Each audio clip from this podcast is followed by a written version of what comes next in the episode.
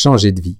On y pense tous au moins une fois dans sa carrière, et si vous êtes comme moi, cette idée pop carrément plusieurs fois par an dans votre esprit. Mais vous savez quoi? Nous sommes la première génération à nous poser sérieusement la question. Regardez vos grands-parents, et sans doute même vos parents. Leur carrière et leur vie en général ont été plutôt linéaires. La raison, c'est qu'ils étaient drivés par des repères religieux, politiques, économiques et culturels trop forts pour être remis en question. Pour eux, la réussite, c'était trouver un job en bas de l'échelle, dans une belle boîte, puis travailler dur au sens strict du terme pour grimper les échelons, lentement mais sûrement, afin de collectionner les augmentations qui leur permettraient d'acheter leur maison et de vivre heureux avec leur famille. Mais tout cela ne tient plus. D'abord, il n'est statistiquement plus possible de faire toute sa carrière dans une seule et même entreprise. L'économie est bien trop fragile pour nous le garantir. Ensuite, les métiers d'aujourd'hui ne sont pas les métiers de demain. Je le vois avec le marketing. J'ai commencé il y a une quinzaine d'années, et ce que je fais aujourd'hui n'a plus rien à voir avec ce que je faisais hier. Enfin, on le sait maintenant. Consommer pour être heureux n'est pas un concept sérieux, et le salaire n'est donc plus la seule condition au bonheur. Tout ça fait que les repères qui ont guidé nos ancêtres de génération en génération se sont fissurés progressivement jusqu'à s'effondrer totalement avec la crise de 2008. Celle dans laquelle nous sommes avec la Covid-19 finira d'en balayer les reliques, j'en suis convaincu. La fin de ces repères, c'est alors à la fois une menace et une opportunité. C'est une opportunité car le champ des possibles s'agrandit. Les seules limites que nous avons sont celles de notre imagination. Mais c'est aussi une menace, car cela nous laisse devant une feuille à la blancheur terriblement anxiogène. Nous devons défricher un chemin que personne n'a suivi auparavant, le chemin du changement. Changer de métier, d'entreprise ou carrément entreprendre. Dans tous les cas, la clé réside dans votre capacité à identifier et faire sauter les blocages psychologiques qui vous empêchent de passer à l'action. Je vous propose de voir comment en descendant dès maintenant sur le terrain.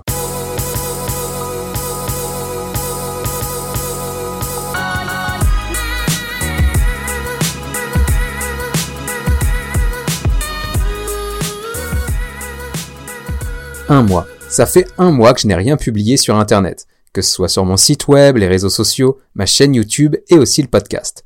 C'est une première pour moi et vous avez été nombreux à vous en inquiéter. J'ai reçu pas mal de messages me demandant ce qui se passait. Rassurez-vous, tout va très bien mais j'avais besoin de faire une petite pause pour une raison très liée à cet épisode. Comme vous le savez peut-être si vous écoutez régulièrement sur le terrain, j'ai toujours voulu écrire un livre.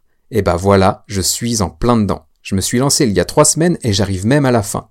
Pour tout vous dire, il sortira tout début 2021 en janvier, voire première semaine de février. Dans ce livre, je ne parlerai pas de marketing, mais d'un sujet qui nous touche tous. On a tous la sensation de faire fausse route à un moment ou l'autre de sa vie. On se demande ce qu'on fait là et pourquoi on s'est tellement éloigné de ses véritables aspirations. Bien souvent, il faut un choc pour l'accepter. Un décès, une maladie, un divorce. Pour ma part, il m'aura fallu un burn-out carabiné. Mais pourquoi attendre un drame pour décider de vivre pleinement votre vie? Avec ce livre, je souhaite vous permettre d'identifier et surtout de faire sauter tous les blocages psychologiques qui vous en empêchent. On parlera syndrome de l'imposteur, syndrome du super-héros, du bon élève et évidemment de la peur de l'échec. On verra comment ces blocages se sont installés dans votre vie et comment vous pouvez les éradiquer pour changer. Alors quand Christelle est venue me voir sur LinkedIn en me demandant comment réussir sa reconversion en période de crise, je me suis dit que l'occasion était trop belle pour ne pas être saisie. Je n'avais pas prévu de faire ce numéro sur le terrain, mais c'est une question qu'on me pose très souvent et qui a été le moteur de mon livre. Du coup, c'est pour moi l'opportunité de vous donner des pistes de réflexion et d'action très concrètes, tout en vous donnant envie de le lire. Pour ça, je pense que nous devons d'abord évoquer cette question des blocages. Si vous souhaitez changer de vie, que ce soit pour entreprendre ou exercer un autre métier, vous vous posez tout un tas de questions qui ne sont pas rationnelles. Puisque vous vous apprêtez à rejoindre un nouvel environnement, vous avez d'abord peur d'être perçu comme un imposteur. Après tout, quelle est votre légitimité face à des personnes qui y sont depuis des années? Vous verrez dans cet épisode qu'elle est énorme. Dans le livre, je vous présente pourquoi vous êtes touché par le syndrome de l'imposteur et je suis assez convaincu que de le comprendre vous permettra de vous en débarrasser ou en tout cas d'en avoir suffisamment conscience pour discerner les doutes logiques de ceux qui n'ont pas lieu d'être. Je parle également du syndrome du bon élève que nous avons tous. En gros, c'est un syndrome qui fait que nous avons plutôt tendance à faire ce qu'on attend de nous que ce que nous voulons vraiment. Je ne vais pas spoiler le livre, mais tout commence généralement quand vous êtes bébé, quand vous comprenez que manger ce pot dégueulasse entraîne un sourire de maman, alors que le recracher la met dans une colère noire. Si vous souffrez du syndrome du bon élève sans en avoir conscience, changer de vie sera compliqué pour vous, car vous vous apprêtez à agir différemment. quitter ce job bien payé pour entreprendre ou repartir de zéro dans une autre branche ne fait clairement pas partie de ce qu'on attend de vous. Que vont en penser vos proches? Vont-ils comprendre votre choix, vous soutenir, ou se mettre en colère comme quand vous avez recraché enfant cette purée immonde? En gros, votre décision va-t-elle générer de la reconnaissance ou du rejet? Ces questions n'ont pas lieu d'être, et réfléchir à leur origine profonde pourrait bien vous permettre de les supprimer de votre esprit pour enfin passer à l'action. Je souhaite ensuite aborder deux autres blocages qui vous empêchent de concrétiser vos objectifs. La peur de l'échec et l'aversion à la perte. Pour la peur de l'échec, bien souvent, elle se réfère au syndrome de l'imposteur et du bon élève. Mais ici, vous devez avoir conscience d'une chose. Si vous ne prenez pas de risques, vous collectionnerez les frustrations. Si vous avez peur d'échouer avant de réaliser une action, c'est que celle-ci vous tient à cœur. La peur de l'échec, plutôt que d'être un frein, doit alors être un moteur, le signal que l'action que vous désirez entreprendre est importante pour vous. Je vais vous donner un exercice simple à réaliser sur ce point juste après. Mais avant ça, parlons de l'aversion à la perte. L'AIDEM, elle nous touche tous. Faisons un petit test pour le vérifier. Je vais vous proposer deux situations et vais vous demander de choisir entre deux options. Vous préférez gagner 900 euros de façon sûre ou avoir 90% de chance de gagner 1000 euros? 900 euros sûrs d'un côté ou 90% de chance de gagner 1000 euros? Réfléchissez bien. Ok. Maintenant, vous préférez perdre 900 euros de façon sûre ou avoir 90% de chance de perdre 1000 euros? Perdre 900 euros à coup sûr d'un côté ou avoir 90% de chance d'en perdre 1000 Si vous êtes comme l'écrasante majorité d'entre nous, il y a de fortes chances pour que vous ayez choisi de gagner 900 euros d'un côté et dans la seconde situation, de jouer en ayant 90% de chance d'en perdre 1000. La raison, c'est l'aversion à la perte gagner 900 euros est moins important que d'en perdre 900. Du coup, vous préférez prendre le risque d'en perdre 1000 dans 90% des cas, mais de ne rien perdre dans 10%. Là, vous vous demandez peut-être où je veux en venir. Eh bien, quand vous vous apprêtez à changer de vie, l'aversion à la perte fausse vos réflexions.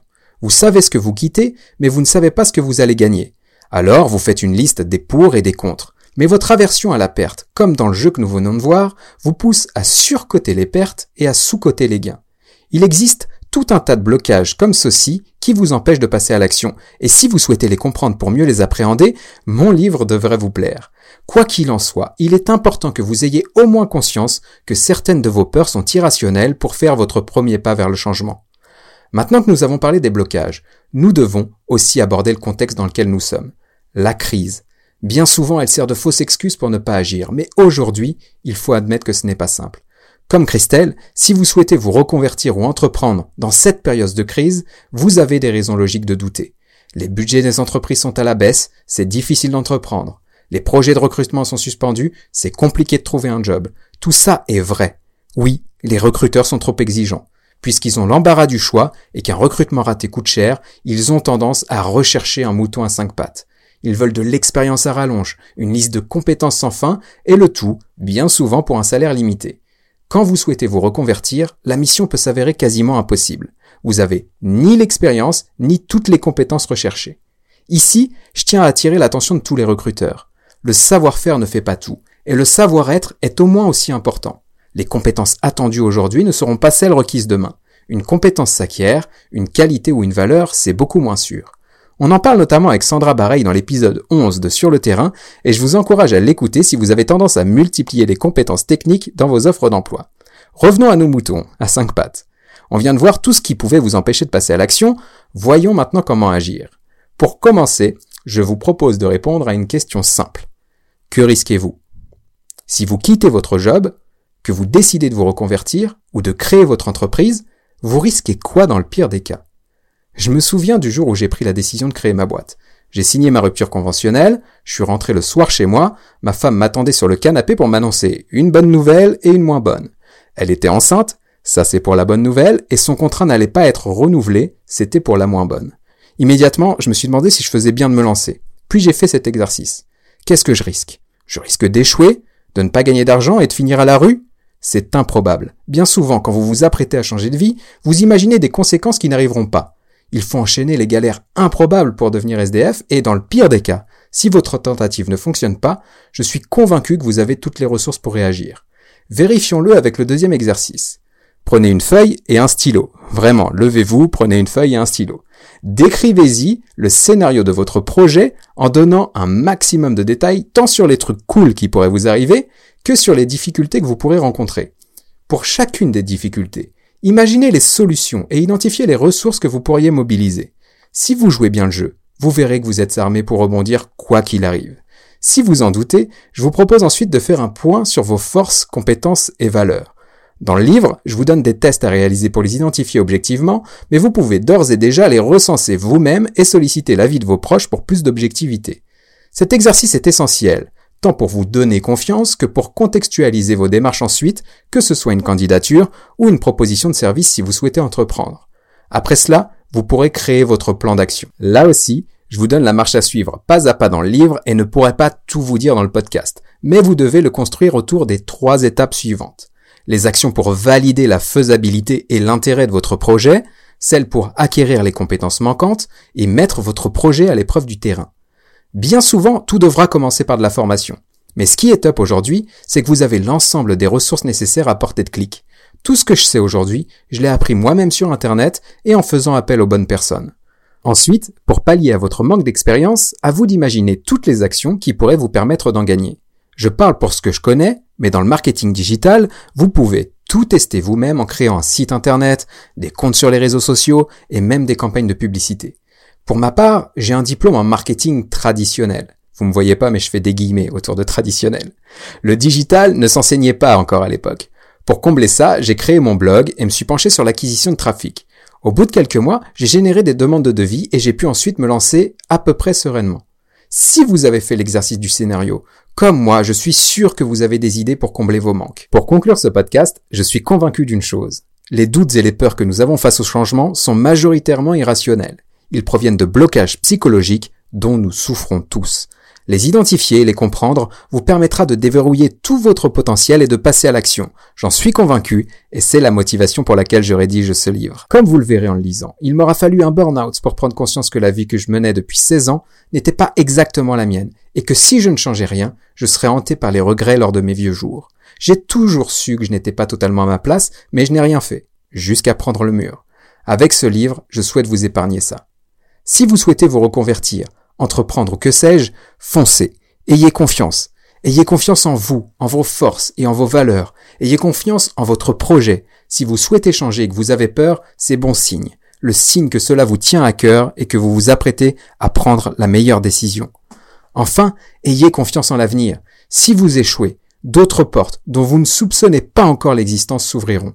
Quoi qu'il en soit, vous serez plus épanoui car vous serez reconnecté avec vos véritables aspirations. Voilà, cet épisode un peu spécial de Sur le terrain touche à sa fin. Je reviendrai dès début 2021 avec des top invités, des articles à l'appel et plein d'autres surprises. J'en profite pour vous remercier d'être toujours plus nombreux à m'écouter et à me suivre ici ou ailleurs. Votre confiance et vos retours me motivent et si je réussis cette fois le pari de publier mon livre, c'est aussi grâce à vous. D'ici là, n'hésitez pas à me poser toutes vos questions si vous en avez, je serai ravi de vous répondre. Merci encore à vous et à très bientôt. Ciao